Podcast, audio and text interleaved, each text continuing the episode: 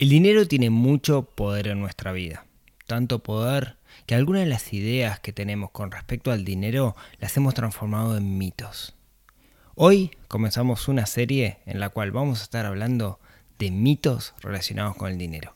Y para empezar vamos a hablar de comprar cosas usadas. ¿Nos hace más pobres? Dos, tres, cuatro.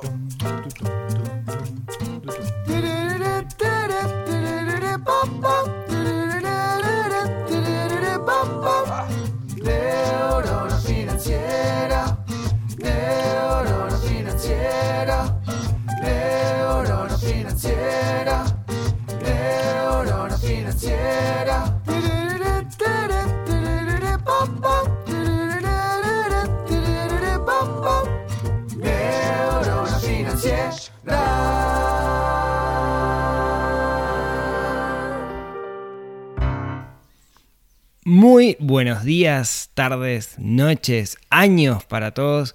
Bienvenidos a un nuevo episodio, el primer episodio del año del podcast de Neurona Financiera.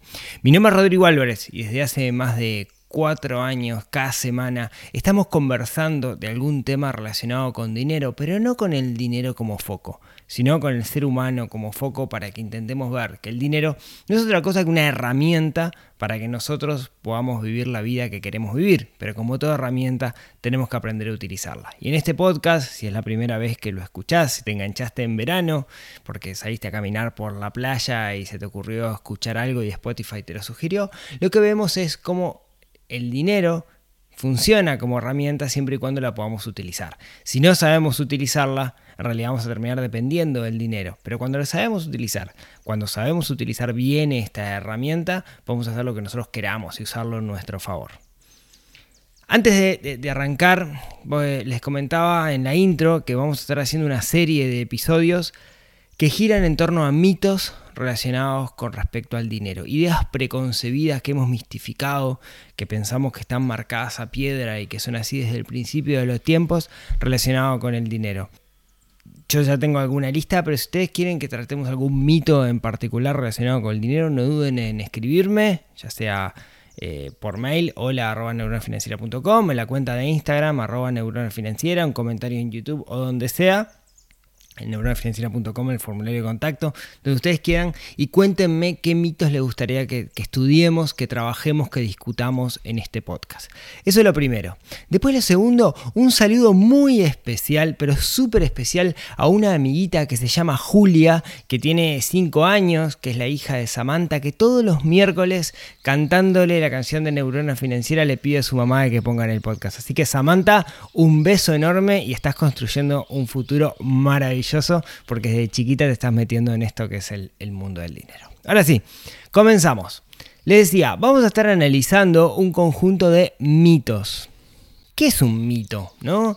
¿De dónde viene la, la palabra mito? Estamos acostumbrados a hablar de mitos griegos, ¿no? Si busco mitos en el diccionario me dice que mito es una historia fabulosa de tradición oral que explica por medio de la narración las acciones de seres que encarnan de forma simbólica fuerzas de la naturaleza, aspectos de la condición humana, etcétera, etcétera. Se explica, se aplica especialmente a lo que narra acciones de los dioses o héroes de la antigüedad. Y es bien interesante esto, ¿no? Hay un libro de Gustavo Eckler que se llama El Evangelio según San Dinero, que un poco lo que dice es que eh, sin querer hemos deificado el concepto del dinero, hoy el dinero pasa a ser una suerte de, Dios para nosotros, entonces tiene sentido que construyamos mitos alrededor del dinero, de su poder o su no poder, de las capacidades que tiene el dinero para con nosotros. Y el primer mito sí, que, quiero, que quiero tratar el, día de hoy eh, me hizo llegar eh, por Instagram eh, no me acuerdo quién, pero hace un tiempito hice, creo que fue hace un par de episodios, hice preguntas, ¿no? respondiendo preguntas de, de, fin de año y una de las preguntas que surgía era justamente comprar cosas usadas. ¿Nos hace más pobres? ¿Somos pobres de mentalidad o de bolsillo? ¿Llamamos a la pobreza si en vez de ir por algo nuevo compramos cosas usadas? Me parece un mito excelente como para, para, arrancar y para intentar develar si es un mito real, al estilo Mythbuster, o si es una construcción que hemos, que hemos hecho. Entonces, lo primero que me gustaría hacer es analizar de dónde viene este mito. ¿Por qué llegamos a pensar que si en vez de comprar algo nuevo compramos algo usado, en realidad eh, estamos llamando a la pobreza de cierta manera, ¿no? Em, creo que puede venir por varias razones. Una, una, idea que se me ocurre es que podemos llegar a tener la mentalidad, podemos llegar, a, construir algo que diga que como lo usado es más barato y cuanto más barato compro, me estoy limitando en mis posibilidades de, poder expresar todo mi potencial, ¿no? Es una idea media extraña, pero mucha gente piensa que cuando vos apuntás a lo económico, a lo barato, en realidad lo que estás haciendo es limitarte y que tu potencial en realidad, tu capacidad de generación monetaria va a surgir cuando te expones y te esforzás a cosas no baratas o eventualmente cosas de lujo. ¿Qué quiere decir con esto? En mi cabecita yo imagino que si me compro en vez de un reloj Casio de 50 dólares, me compro un Montblanc de 3 mil dólares, voy a exigirme a vivir en un estándar de riqueza que me va a forzar a nivel inconsciente a mantener ese estándar de riqueza. Espero que se entienda la idea. Bajo ese concepto, entonces, lo que suponemos es que si yo me compro algo que es más económico por el hecho de ser usado, que eso ya de por sí es medio falacia, ahora lo vamos a trabajar, entonces me estoy limitando, ¿no? Y no, estoy pudiendo, no voy a expresar todo mi potencial en función de que me esfuerzo a tener cosas de lujo, ¿no? Creo que, mucha gente tiene esa, mentalidad.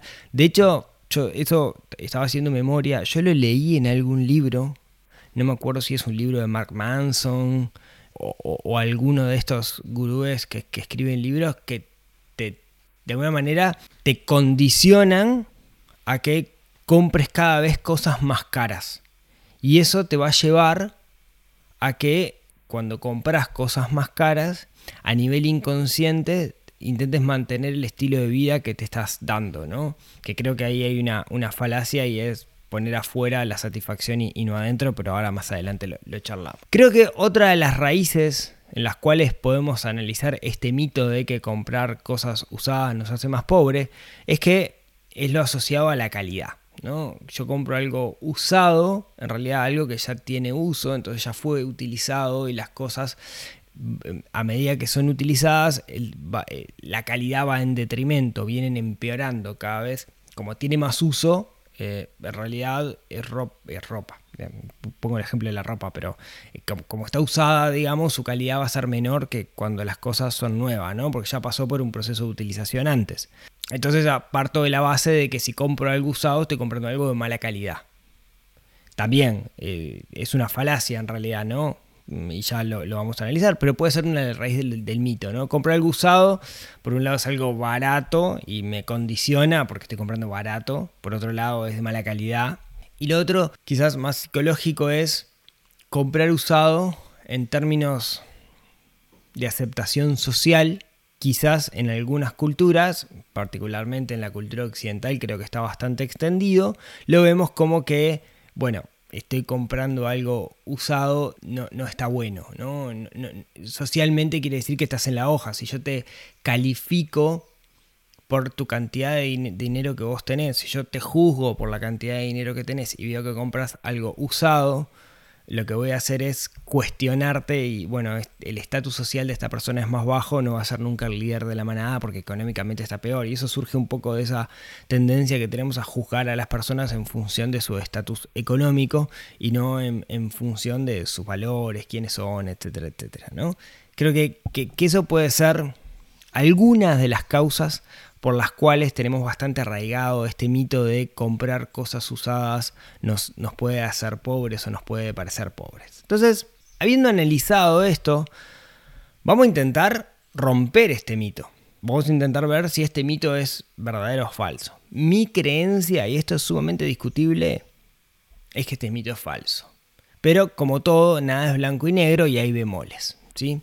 Entonces, lo primero que me gustaría hacer es eh, apelar a la, a, la literatura al respecto. Y hay un libro que yo lo referencio muchas veces que se llama El millonario de la puerta al lado, que es Thomas Starling y de William Danko, que lo que hace es analizar un número bastante grande, mil y pico de millonarios, o sea, personas que tienen de patrimonio más de un millón de dólares. Creo que el libro es del 90 y poco, si no me equivoco.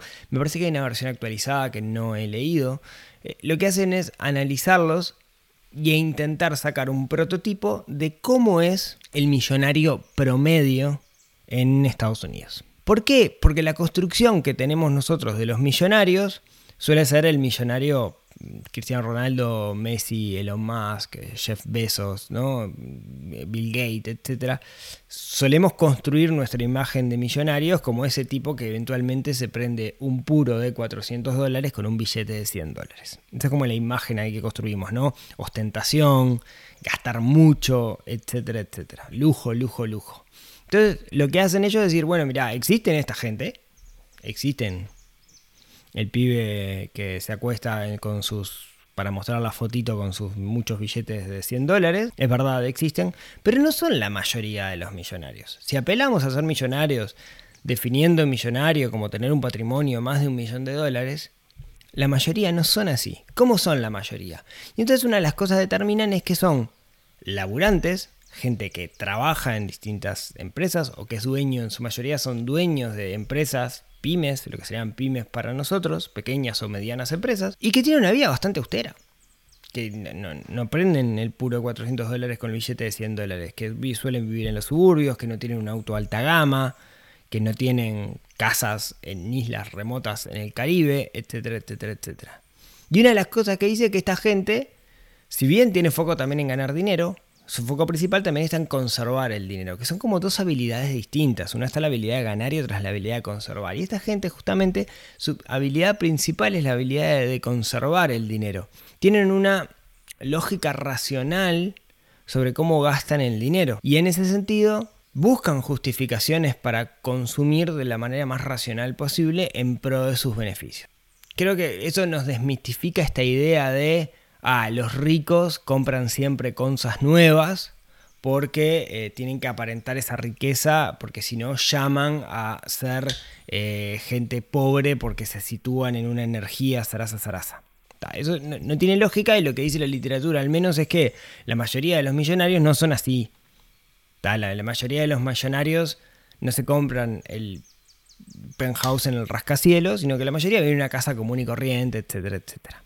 Entonces, eso nos podría ayudar a desmistificar esta idea de el millonario en realidad es un tipo ostentoso y una persona ostentoso jamás se compraría algo usado. Por otro lado, otra de las cosas que, nos puede ayudar a, a romper este mito es que tenemos que, en vez de pensar en usado o nuevo, deberíamos pensar en el estado de las cosas. Hay cosas usadas que están en muy mal estado, por más baratas que sean, y hay cosas nuevas que están en excelente estado. Entonces, en vez de hablar de usado o no, o no usado, lo que deberíamos pensar es en la calidad de las cosas que estoy comprando, ¿no? Eh, no deberíamos meter todo en la misma bolsa. Y acá tengo, traigo, una, anécdota, tengo un amigo que, tiene cuatro hijos, es una familia relativamente numerosa, y que son esa laburante y son esas personas que son sumamente ingeniosas a la hora de comprar. Y un día se le dio por, por hacer algo, ¿no? Por un hobby. Y, y, claro, los hobbies tienen una particularidad. En particular, se, se, le ocurrió, un saludo Ville si estás escuchando, se le ocurrió hacer cerveza artesanal, ¿no? Entonces empezó de una forma muy casera, le gustó, le quedó bien, etc. Después quiso crecer y, claro, se quiso comprar una especie de olla eléctrica para hacer la, cerveza artesanal. Nueva sale, por decir algo, ¿no? Nueva sale 500 dólares, pero como todo hobby, hay mucha gente que lo arranca y después deja de hacerlo. Se puso a buscar y terminó encontrando usado por la décima parte y todo el kit, ¿no?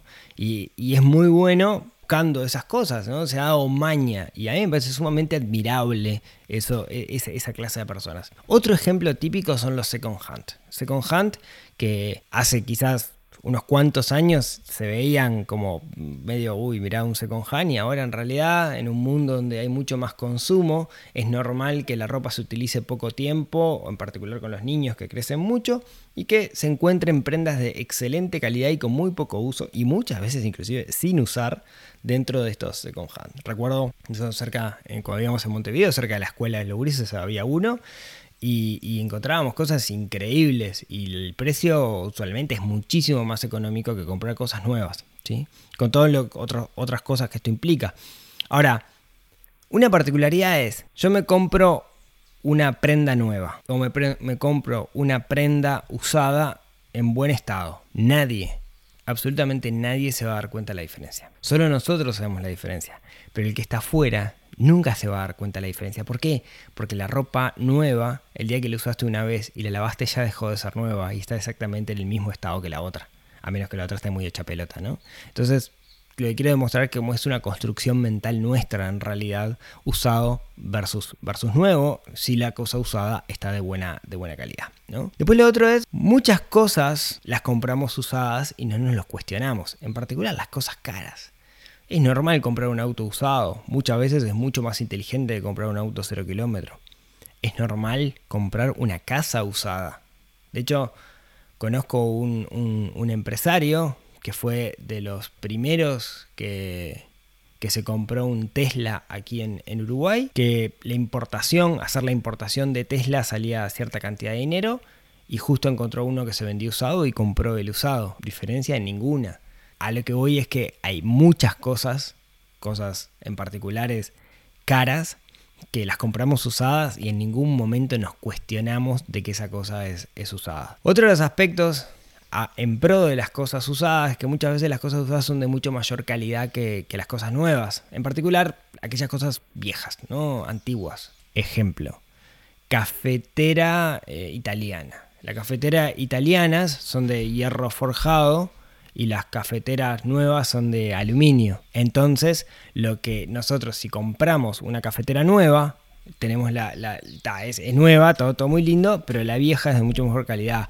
O por ejemplo las picadoras de carne o cosas, cosas por el estilo. Otro ejemplo de cosas usadas que suelen ser de mucho mejor calidad que las, que las cosas nuevas. Y acá tengo un gran amigo, eh, Michel, de, de, Michel Tort de, MTL Muebles, que ya hablé en alguna oportunidad, de que me hice la mesa y otras cosas, que siempre está contando que va a las ferias de segunda mano y encuentra herramientas, herramientas viejas cuya calidad es muchísimo mejor que las herramientas nuevas, ¿no? que suelen ser europeas, que no son chinas, etcétera, etcétera, que la compra muchísimo más barato. Entonces, creo que de nuevo hay que desmitificar ese concepto de lo usado es de mala calidad, muchas veces es todo lo contrario. Otro aspecto en pro de utilizar cosas usadas es que le estamos haciendo un favor enorme al planeta cuando compramos cosas usadas, ¿no? En términos de que no estamos, primero, le estamos dando vida a algo que, que quizás termine en la basura, que quizás termine en un océano, que quizás termine en un vertedero. Por otro lado, estamos ayudando a que recursos que son recursos limitados, los recursos naturales de nuestro planeta, se reutilicen. ¿sí? Entonces, eh, esto lo charlábamos en su momento con, con Inés Tiscornia hace un par de años en, el podcast. ¿no? Hablábamos de, ese concepto de, de, reciclar, de reutilizar desde el punto de vista ecológico, ¿no? de qué ayuda le hacemos nosotros al ambiente cuando lo estamos haciendo. Creo que es otro aspecto a favor de esto de utilizar cosas usadas.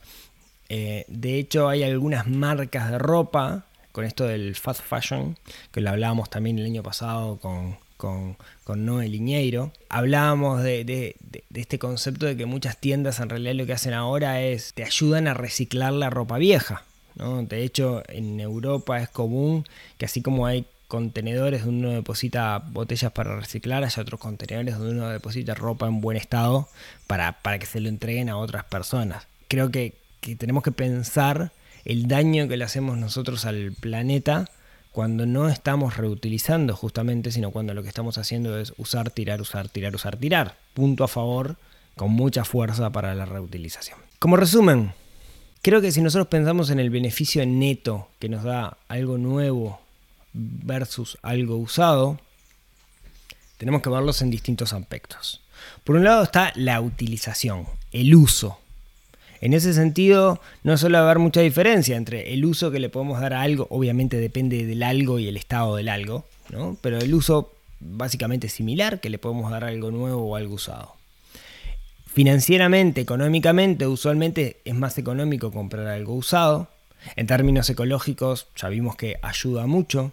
Y lo que tenemos que darnos cuenta es que hay qué peso tiene para nosotros en realidad O sea, cuánto pesa para nosotros el hecho de que sea nuevo desde nuestra psicología, de nuestra construcción individual, desde nuestra visión filosófica del universo. Qué tanto peso, qué tanto nos influye versus que sea usado. Si nos influye mucho, si en realidad tener algo nuevo para nosotros es sumamente importante por alguna razón, quizás tengamos que analizar el, hecho de comprar lo nuevo. Pero en la mayoría de los casos, si logro construir esto de que en realidad no me tengo que juzgar a mí mismo por las cosas que tengo, sino por quién soy, la mayoría de las veces comprar usado va a ser una opción más inteligente. Entonces, el mito con el que comenzamos a charlar esto es comprar usado es de pobre. Creo, o he intentado demostrar, que no es así, que comprar usado no es de mentalidad de pobre, sino que en todo caso sería todo lo contrario. Cuando compro solamente cosas nuevas, en realidad lo que estoy haciendo es denotar la importancia que tiene para mí el estatus social y estoy dejando de lado todos los beneficios que tiene comprar algo usado, que ya vimos que, son muchos. ¿sí? Creo que todo se resume, como siempre, en tener un plan financiero personal, tener claro cuáles son nuestros objetivos, tener claro cuáles son los valores, nuestros valores, tener claro hacia dónde vamos nosotros y después tomar decisiones que estén alineadas con eso. Comprar algo usado o comprar algo nuevo, en realidad tiene que estar alineado con nuestra construcción, con nuestro plan financiero personal. Así que yo me animo a decir que este mito es falso, pero eh, cada uno que construya sus propias conclusiones. Muchas gracias por acompañarme hasta acá. Recuerden que si quieren analizar otro mito, eh, estoy a las órdenes. Me encantaría escuchar qué mitos les gustaría que analicemos, así que pónganse en contacto. Y como siempre, me ayudan mucho si en Spotify le ponen estrellitas, en particular si le ponen 5 mejor, eso ayuda a que este podcast llegue a más personas. Lo mismo con YouTube, con Apple Podcast o cualquiera sea el lugar donde lo estén escuchando. Eso me ayuda muchísimo a que el podcast crezca y así ayudar a más personas que capaz están comprando cosas nuevas porque se piensan que si no lo hacen van a ser más pobres. Muchas gracias por escucharme hasta acá y como siempre nos vemos la próxima semana y esta vez con un nuevo mito que ayude a despertar esa neurona financiera que tenemos un poquito dormido y que estamos obligados a despertar. Les mando un abrazo y hasta la próxima semana. Chau, chau.